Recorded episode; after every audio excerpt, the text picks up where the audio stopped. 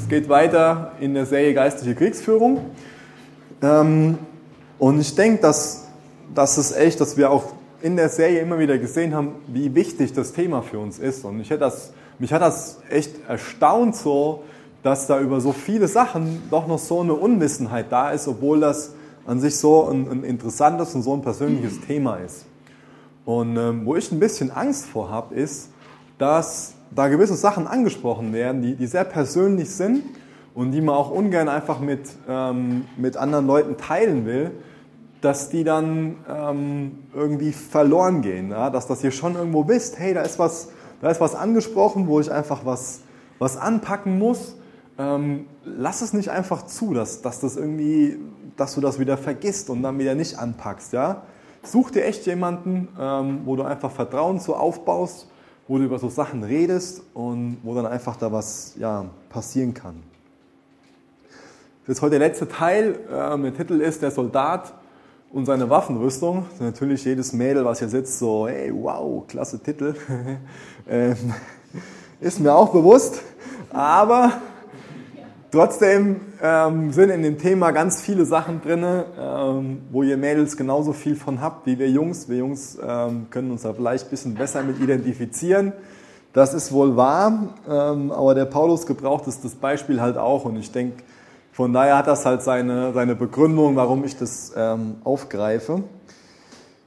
Und zwar fange ich heute Abend damit an und lege quasi zwei Passagen von, von dem Paulus aus. Zuallererst geht es darum, dass er in 2 Timotheus 2, da beschreibt er so einen Soldaten. Und da sagt er uns auch, ähm, dass, dass wir als Christen gut von, von so einem Soldaten lernen können und dass es da einfach ganz viele Parallelen zu gibt zwischen einem hingegebenen Christen und zwischen einem Soldaten, dem sein Job einfach wichtig ist. Und danach gehe ich nochmal auf die Waffenrüstung ein. Ich glaube, ähm, es ist ein Epheser 6, ich glaube, da habt ihr schon mal alle was, was von, von gehört. Ähm, und ähm, das sind echt viele praktische Sachen, die wir einfach gut anwenden können. Ähm, aber zuallererst mal zu dem, zu dem Vers aus 2 Timotheus 2. Ähm, und zwar ja, gibt es da so fünf verschiedene Charaktereigenschaften. Und zwar das erste ist, ein Soldat, der ist bereit zu leiden. Das könnt ihr in 2 Timotheus 2, Vers 3 nachlesen. Da steht, sei bereit, als ein treuer Kämpfer für Christus Jesus zu leiden. Natürlich ein ganz beliebtes Thema. Gell? sei bereit zu leiden. Natürlich auch wieder so eine Botschaft, wo jeder von uns sagt, hey, klasse, da freue ich mich darüber. Das ist doch so eine, so eine richtig positive Aufforderung, dass ich bereit sein soll zu leiden. Das hören wir ja alle gerne. Natürlich steht von uns keiner auf Leiden. Das ist natürlich nichts, was, was, uns, was uns Spaß macht. Aber wir sollten uns einfach darüber bewusst werden, dass wir eine Botschaft haben und dass wir ein Ziel haben, für das es sich lohnt zu leiden. Und ich hoffe, dass, dass wir uns darüber im, im Klaren sind, dass es dass es uns einfach so begeistert, das Evangelium, dass uns Jesus so begeistert, dass es uns so begeistert, dass, dass ähm, Jesus für uns am Kreuz gestorben ist, dass wir dadurch so sehr sehen, wie sehr wir geliebt sind, dass wir sehen, hey, deswegen bin ich bereit zu leiden.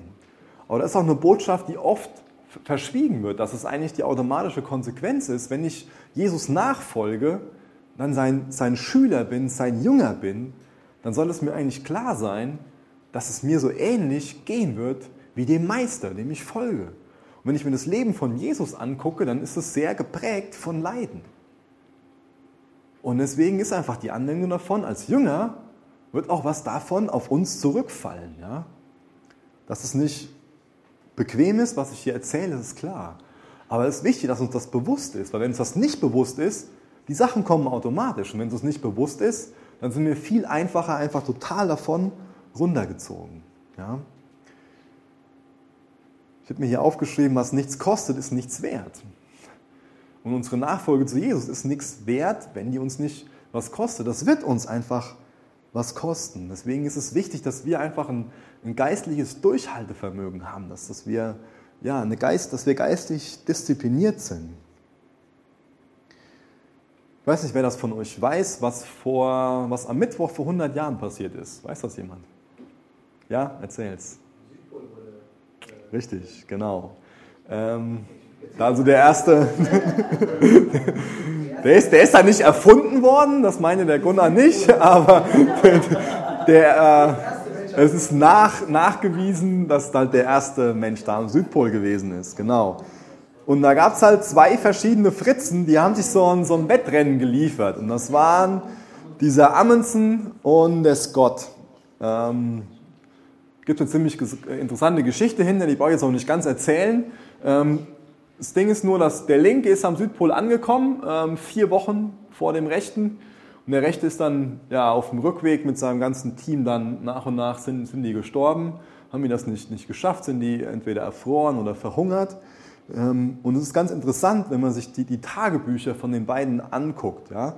Die sind ja da mit vielen Umständen konfrontiert worden, wo sie einfach nicht darauf vorbereitet sein konnten. Und das, das Interessante ist, dass der Amundsen, der Linke, dass er die ganzen Umstände einfach so angenommen hat, wie sie waren. Ja? Das heißt, der hat nicht groß rumgeheult und gesagt, ach, hier ist es so kalt und hier weht so ein krasser Wind. Ja? Äh, sollte man erwarten, ja, wenn man an Südpol laufen will. Ja?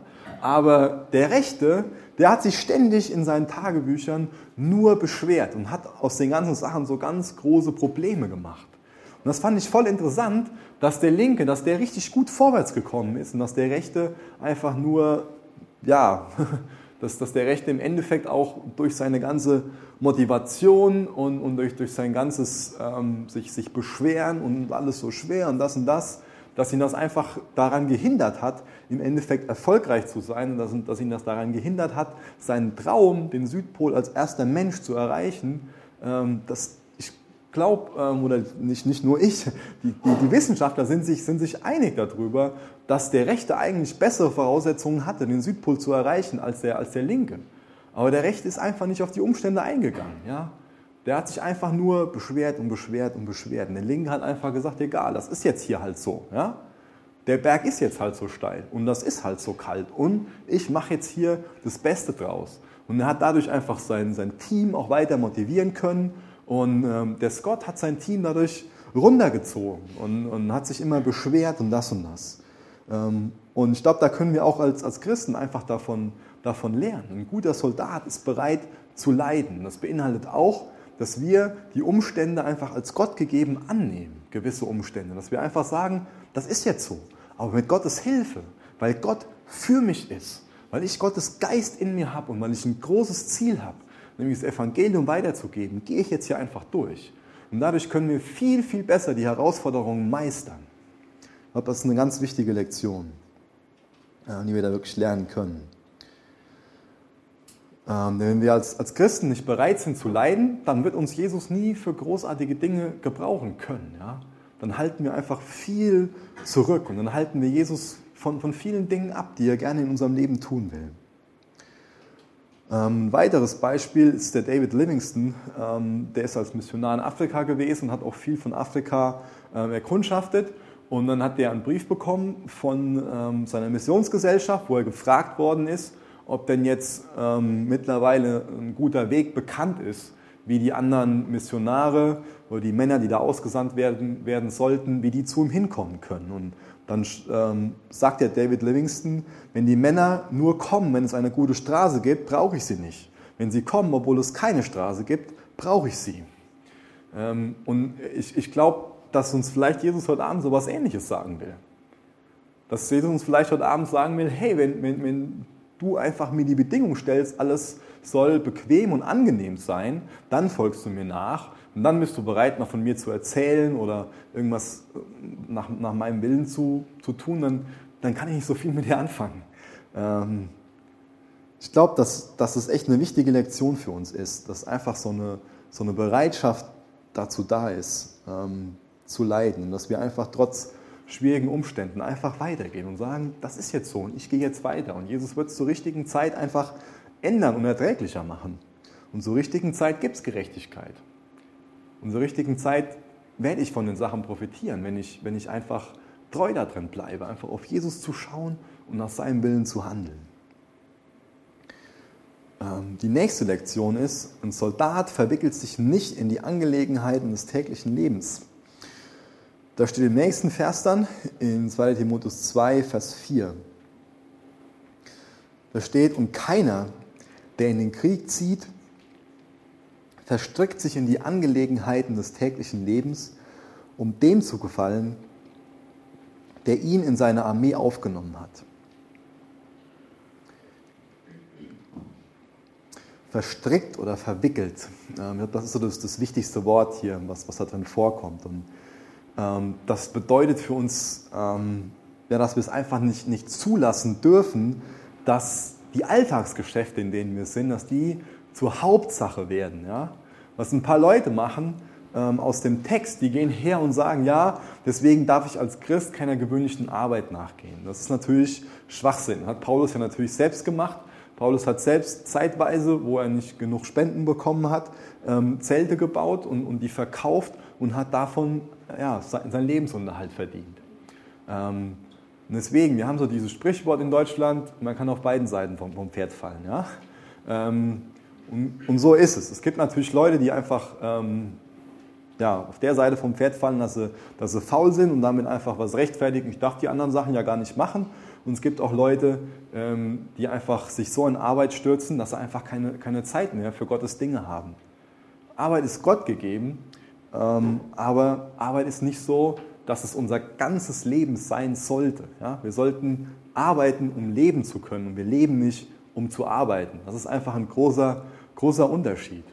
Ähm, deswegen frag dich mal, ob, ob da vielleicht bei dir was in deinem Leben ist, wo du sagst, okay, das ist, das ist so eine alltägliche Sache und die hast du so eine Hauptsache gemacht. Deswegen, in was verwickelst du dich? Ja, in was verstrickst du dich? So ist es hier übersetzt. Oft ist es mit, mit verwickeln übersetzt. Ähm, und es gibt einfach ganz, ganz oft, dass wir uns in, in gewisse Sachen verwickeln.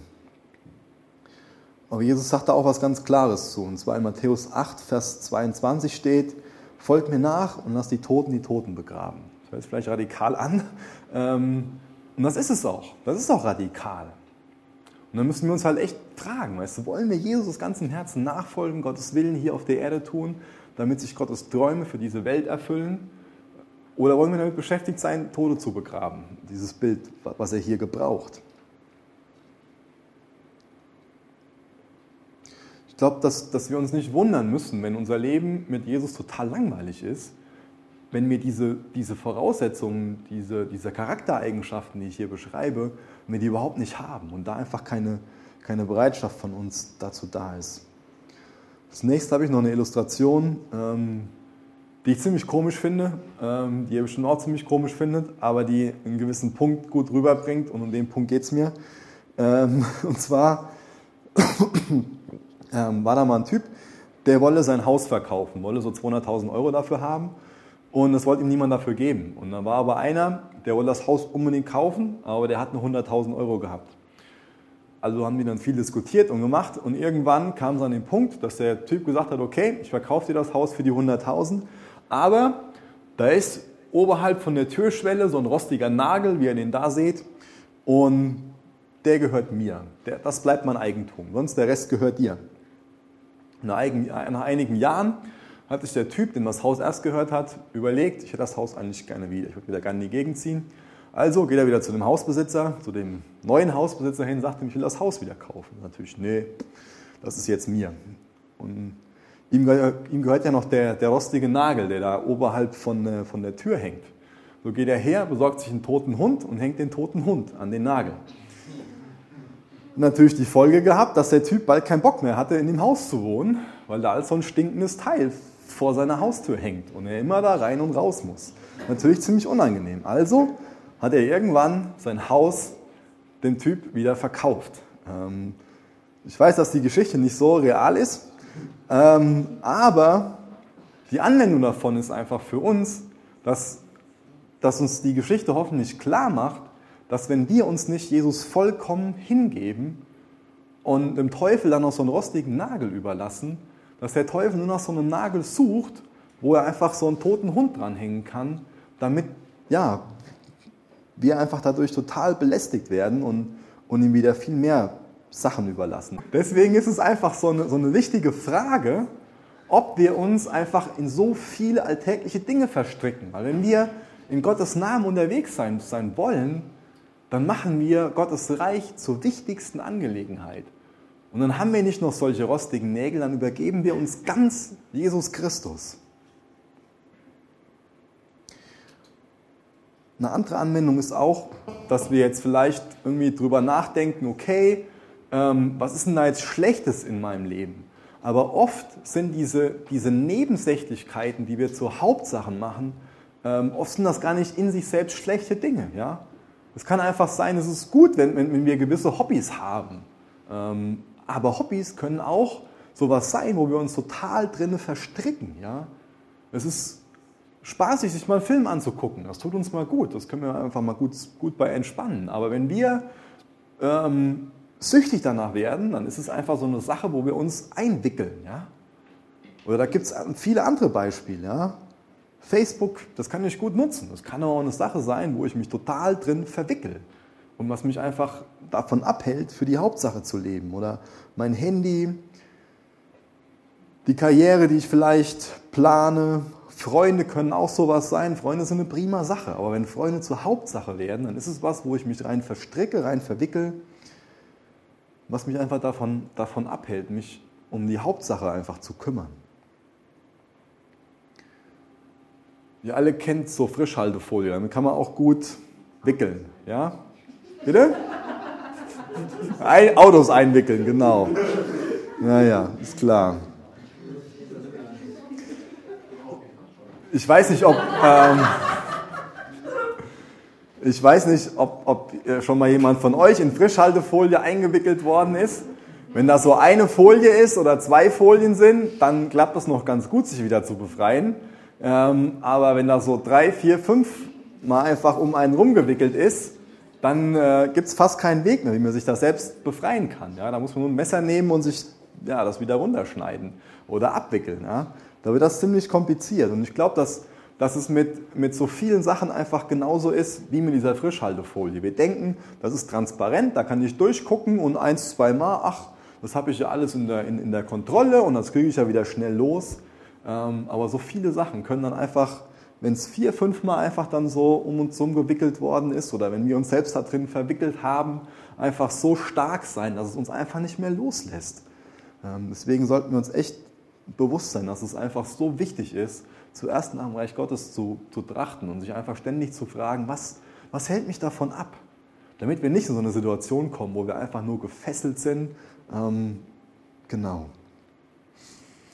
Das nächste, das Leben eines Soldaten ähm, ist ein Fingerzeig auf Jesus, beziehungsweise auf, den, auf denjenigen, der, ja, der den Soldaten ähm, befehligt und, und, der, das, der das Ziel symbolisiert. da steht in Vers 8 und Vers 9, da steht, denk an Jesus Christus, der als Mensch aus dem Geschlecht Davids stammte und von den Toten auferstanden ist. Das ist die Botschaft, die ich predige. Und weil ich sie predige, leide ich und wurde angekettet wie ein Verbrecher. Aber das Wort Gottes lässt sich nicht in Ketten legen. Egal, was in Paulus seinem Leben passiert ist, hier in dem Fall, in dem Beispiel ist er in Ketten gelegt, liegt er, ist, er, im Gefängnis. Aber das hat ihn nicht davon abgehalten, zuerst nach dem Reich Gottes zu trachten. Es hat ihn nicht da, ähm, davon abgehalten, Fingerzeig auf Jesus zu sein. Paulus hat sich nicht in seinem Schicksal ergeben. Paulus ist nicht hergegangen und gesagt, jetzt, ist es hart geworden ähm, und jetzt habe ich keinen kein Bock mehr darauf. Ja? Ich wollte doch nur das Beste. Ich, ich wollte doch Jesus Christus verkündigen. Ich wollte doch zu Gottes Ehre sein. Und deswegen, weil ich das Richtige will, lande ich hier auch noch im Knast und dann schmeiße ich alles hin. Und ich glaube, das ist oft so eine Trotzreaktion von uns. Dass wir einfach so dieses Denken haben, ich verhalte mich jetzt richtig und dann gibt es ja dieses biblische Prinzip von Säen und Ernten, weil ich jetzt gerade mal das Richtige gemacht habe, deswegen muss Gott jetzt alles segnen, deswegen muss jetzt alles einfach total glatt gehen, deswegen muss jetzt hier so ein easy living einfach sein, deswegen muss ich jetzt alles total angenehm haben. Und wenn es dann einfach nicht so ist, dann sind wir sauer auf Gott, dann schmeißen wir alles hin und denken uns, ach, wenn jetzt Gott nicht nach meiner Pfeife tanzt, wenn jetzt Gott nicht alles einfach macht und alles segnet, dann mache ich es doch wieder so, wie ich mir es halt gedacht habe. Und das ist, das ist Unsinn, wenn wir so denken. Das ist, das ist einfach falsch, wenn wir so denken. Wenn wir wirklich ein Soldat Jesu Christi sind, dann, dann lassen wir uns durch solche Umstände nicht davon abhalten. Dann sind wir weiterhin ein Fingerzeig auf Jesus.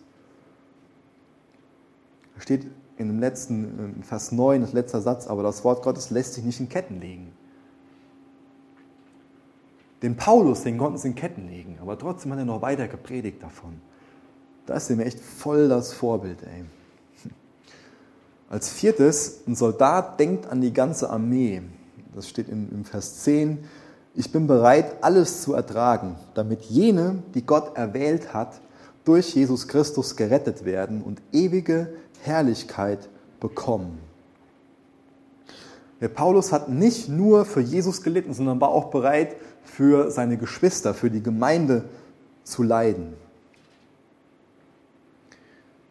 Und genauso reagiert an sich auch ein, auch ein Soldat. Ein Soldat denkt nicht nur an sich alleine und dass es ihm persönlich möglichst gut geht, sondern ein Soldat weiß einfach, dass er an seine Kameraden denken muss. Und dass wenn, wenn man einfach aneinander denkt, als Familie, als Kameradschaft zusammensteht, dann ist man viel stärker im Kampf. Und das ist auch wichtig, dass wir einfach als, als Familie, als Kameradschaft, dass wir eng zusammenstehen. Und das stärkt uns für, für den Kampf. Wir sind nicht dazu berufen, irgendwelche Einzelkämpfer zu sein. Ja? Wir sollten auch als Einzelperson stark und fest im Glauben stehen. Das ist richtig. Aber Gott hat uns als Gemeinschaft so zusammengewürfelt, damit wir voneinander profitieren, damit wir einander Kraft geben und füreinander da sind. Deswegen lasst uns, lasst uns gemeinsam kämpfen. Das ist wie, wie mit dem geteilten Leid. Das ist dann nur noch halb so groß. Ja? Deswegen lasst uns gemeinsam kämpfen, einander ja, gegenseitig einfach helfen. Ähm, das fünfte ist, ein Soldat vertraut seinem kommandierenden Offizier. In unserem Fall ähm, vertrauen wir Jesus, was in Vers 11 bis 13 wird es beschrieben. Dies ist ein wahres Wort. Wenn wir mit ihm sterben, werden wir auch mit ihm leben.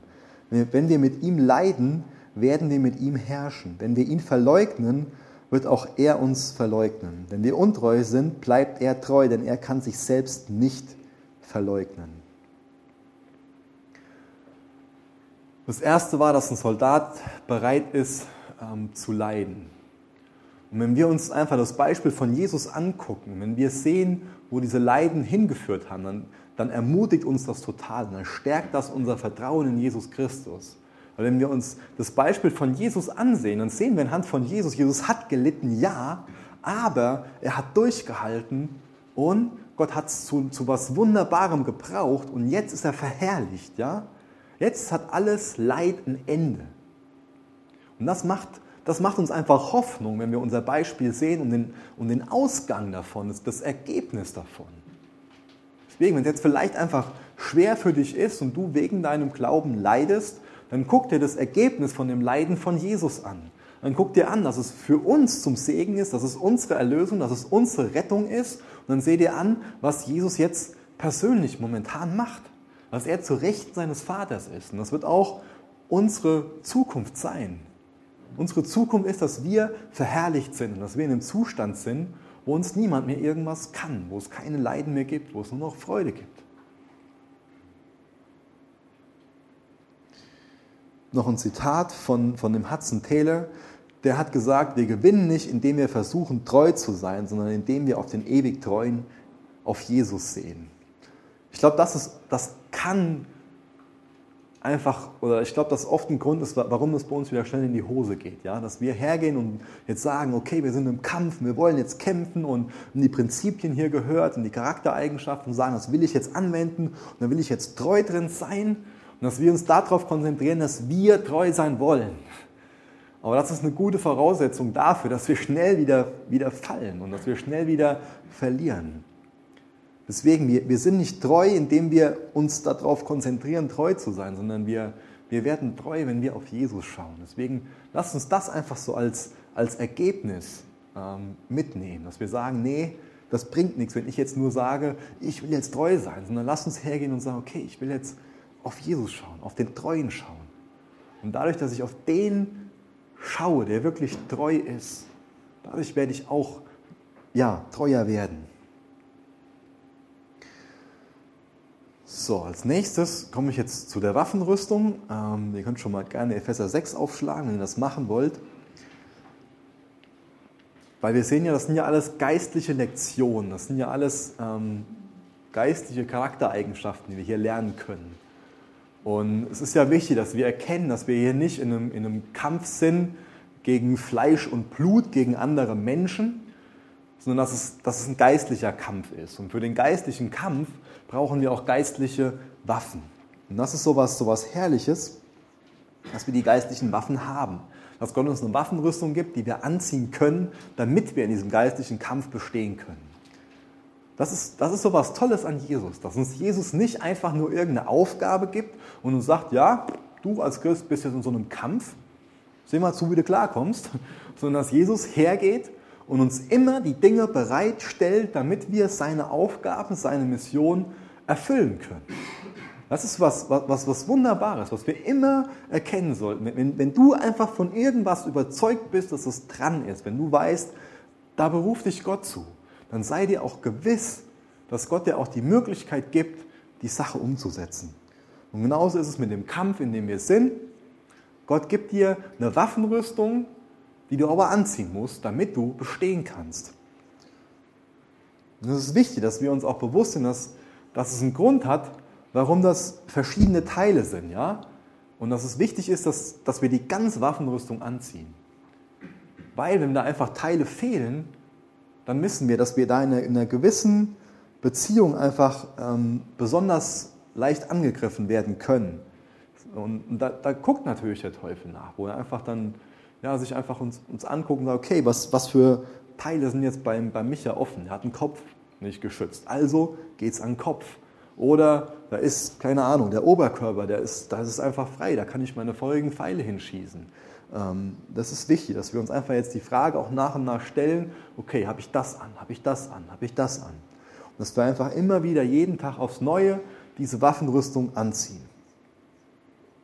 Ich glaube, dass ein Grund, warum wir oft so, so schwach sind und warum wir oft so viel fallen, einfach der ist, dass wir uns zum einen nicht bewusst sind, dass wir in so einem Kampf sind oder dass wir einfach ähm, ja, unvorbereitet sind und einfach die Waffenrüstung nicht anhaben.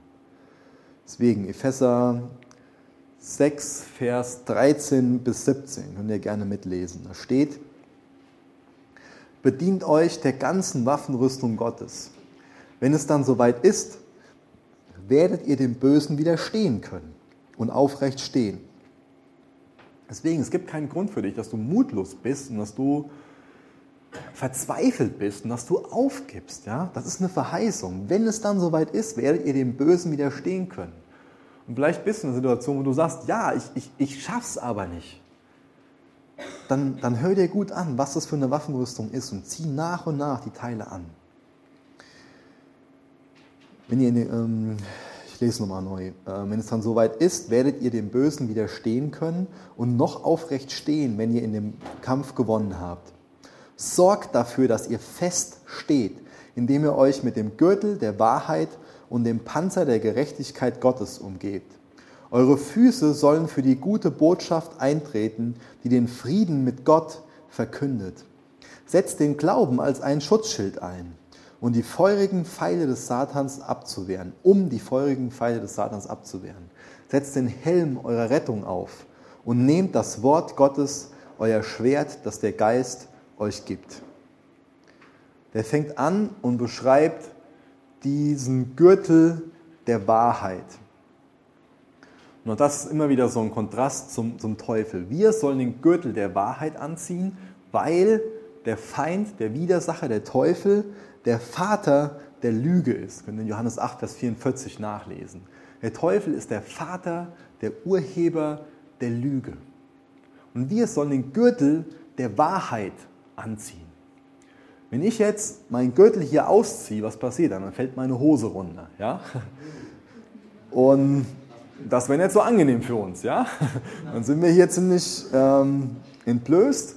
Also der Gürtel steht dafür, dass der uns, dass der das zusammenhält. Ja? Ähm, und deswegen ist es einfach ein Bild dafür, dass unser geistliches Leben durch die Wahrheit zusammengehalten wird. Unser geistliches Leben kann nicht funktionieren, wenn Lüge in unserem Leben ist. An dem Gürtel hängt auch dieses Schwert, das könnt ihr auf der rechten Seite da vorne sehen. Und wenn der Gürtel auf ist, dann fällt das Schwert runter. Wenn wir nicht mit Wahrheit umkleidet sind, dann können wir auch Gottes Wort nicht mehr gebrauchen. Dann können wir anderen nicht mehr Gottes Wort sagen. Und dann kann auch Gottes Wort nicht so gut zu uns reden. Deswegen ist es einfach wichtig, dass wir uns die Frage stellen, wo ist da Lüge in meinem Leben? Weil das ist, das ist das Wichtige. Damit fängt die Waffenrüstung an. Mit dem Gürtel der Wahrheit.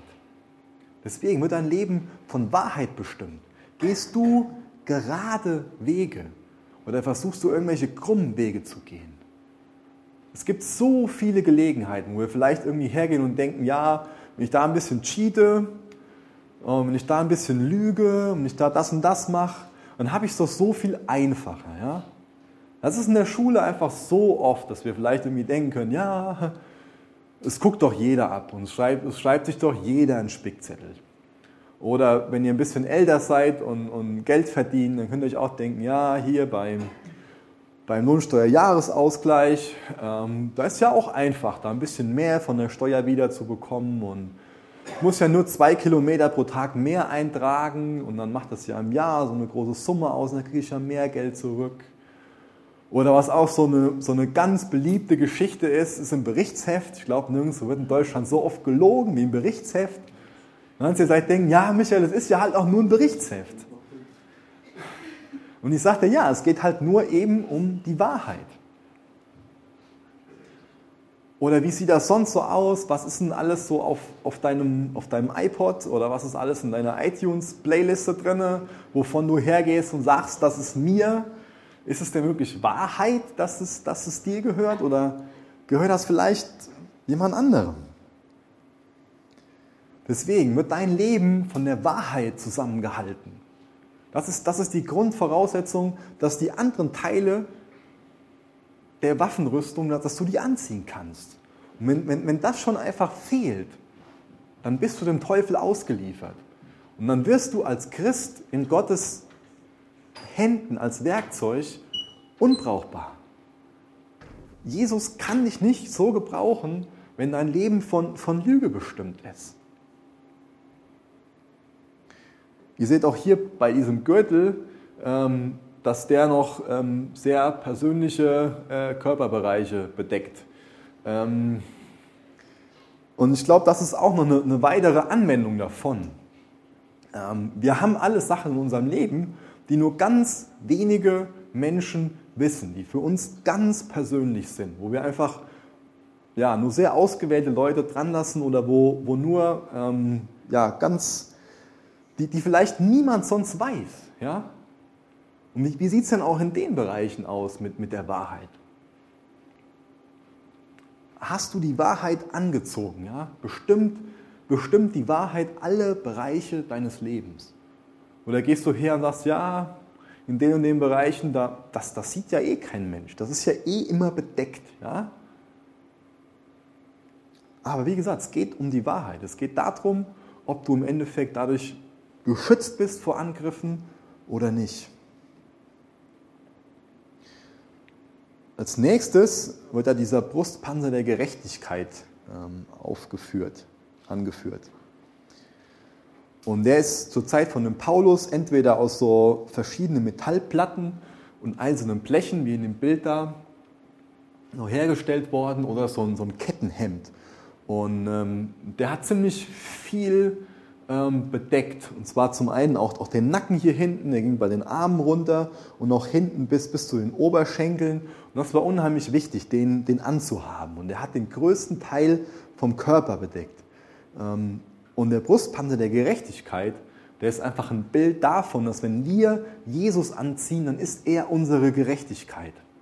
Deswegen ist es unheimlich wichtig, dass wenn du im Kampf bestehen willst, dass du dir deiner Position, deiner Stellung in Jesus Christus bewusst bist. Du bist gerechtfertigt aus Glauben.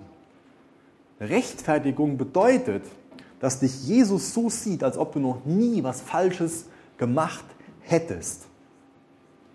Wenn du ein wiedergeborener Christ bist, wenn du erkannt hast, dass du ein Sünder bist und wenn du Jesus Christus vertraust, dass er dein stellvertretendes Sühneopfer ist, wenn Jesus für deine Schuld so bezahlt hat, du das Geschenk so angenommen hast, dann bist du gerechtfertigt.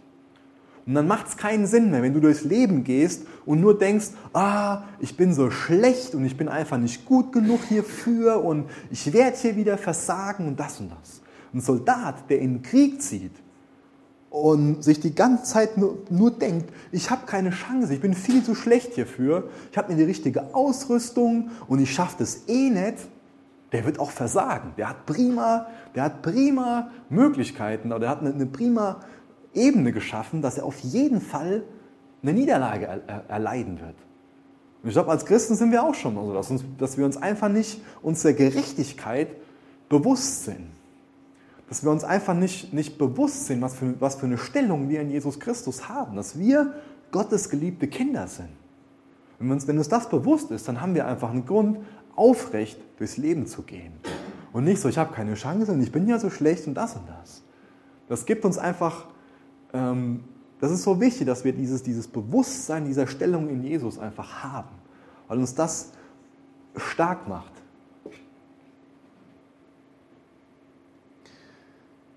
Das nächste sind die Schuhe des Evangeliums des Friedens. Können das hier in, in dem Bild auch sehen, dass ähm, diese Punkte unten drunter, die sollen Nägel symbolisieren. Das haben die römischen Soldaten so gemacht. Die haben, ähm, das sind so einfach ja, ganz einfache Ledersandalen und damit die einen festen Stand haben, haben die so, so Nägel da reingehauen, damit die sich einfach gut verteidigen konnten, einen guten festen Stand hatten. Deswegen, wenn wir einen festen Stand haben wollen, dann bekommen wir den durch die Bereitschaft, das Evangelium weiterzusagen. Und es geht um das Evangelium des Friedens. Deswegen ähm, symbolisiert es auch, wenn wir einen festen Stand haben wollen, dann müssen wir diesen Frieden auch unter uns haben und auch den Frieden mit uns selbst und mit Gott haben. Dann haben wir einen festen Stand in diesem Kampf. Was die Schuhe auch noch symbolisieren, ist, die Schuhe, die haben wir gewöhnlich immer an. Deswegen geht es ja auch um eine ständige Bereitschaft, das Evangelium weiterzugeben. Das ist, das ist ein, ein prima Teil der Waffenrüstung der oft aber vergessen wird. Es wird oft vergessen, dass die Schuhe zur Waffenrüstung dazugehören. Deswegen hast du die ständige Bereitschaft, das Evangelium weiterzugeben. Ist dir das ein Herzensanliegen? Danach führt er dieses, dieses Schild des Glaubens an, Vers 16. Das Schild, das ist ähm, ziemlich groß gewesen, ähm, meistens so ungefähr 60 cm breit, das heißt so breit ungefähr und 1,20 Meter hoch. Ähm, das sind, an den Ecken ist es auch immer so verstärkt gewesen. Es sind verschiedene Holzschichten aufeinander gewesen, wo dann noch vorne so Bronzesachen drauf waren. Und das ist dann mit Leder bezogen worden. Und das ist, ähm, ja, das, das konnte sehr, sehr viel aushalten. Und da ist auch wichtig zu wissen, wie die damals gemeinsam auch gekämpft haben. Und zwar ähm, wenn ich das vorstelle, dieses 60 cm mal 1,20 Meter, wenn die nebeneinander hergehen, dann können die gemeinsam so eine, so eine geschlossene Wand bilden. Ja? Wenn die nebeneinander hergehen, die Schilder so voneinander halten, haben die nach vorne eine geschlossene Wand. Und dann gehen andere hinten hinter und halten die Schilder so schräg und noch eine Reihe dahinter, die halten die nach oben. Und dann sind die wie so ein Panzer geschützt. Dann können so viele Pfeile kommen, wie, wie, wie die ja, Feinde halt abschießen. Aber man ist einfach geschützt. Das symbolisiert auch wieder, dass es für uns wichtig ist, dass wir einfach eine Einheit sind, dass wir eng zusammenstehen. Weil dann bilden wir gemeinsam so einen, so einen Panzer ähm, und dann ist, es, dann ist es egal, wie viele Pfeile da kommen. Dann sind wir einfach davor geschützt. Und ich glaube, so, so Pfeile, die, die symbolisieren einfach ganz oft auch einfach ähm, schlechte Gedanken und, ähm, und, und Zweifel. Und deswegen ist es so wichtig, dass wir einfach als, dass wir Gemeinschaft haben, dann sind wir nicht so, nicht so angreifbar. Dann sind auch unsere Gedanken nicht so angreifbar und dann entstehen auch weniger Zweifel, wenn wir einfach geistliche Gemeinschaft haben.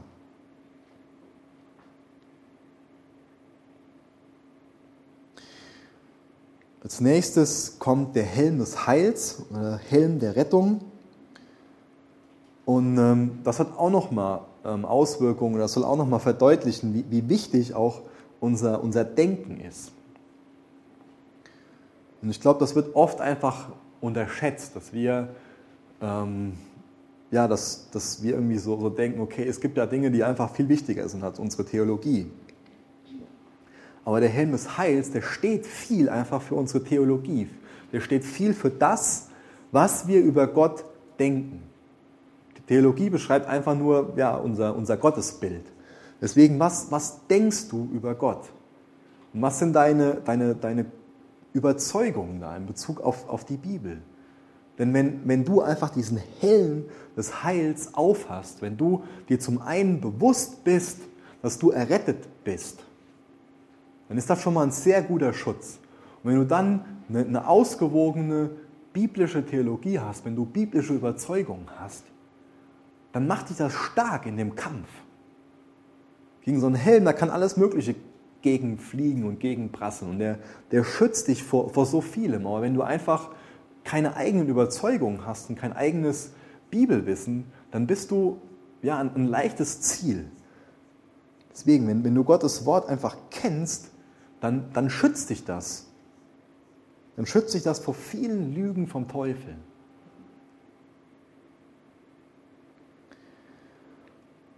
Als nächstes und als letztes kommt das Schwert des Geistes, kommt die Bibel. Das ist so die einste offensive Waffe. Die anderen Sachen, es war ja alles nur zum Schutz und zur, zur Verteidigung da, aber das ist so die einzige Sache, wo, ähm, womit man auch ja, im Endeffekt angreifen kann. Die römischen, Soldaten, die hatten meistens so, ein Kurzschwert, wie ihr das hier vorne seht, ähm, an ihrem Gürtel dran.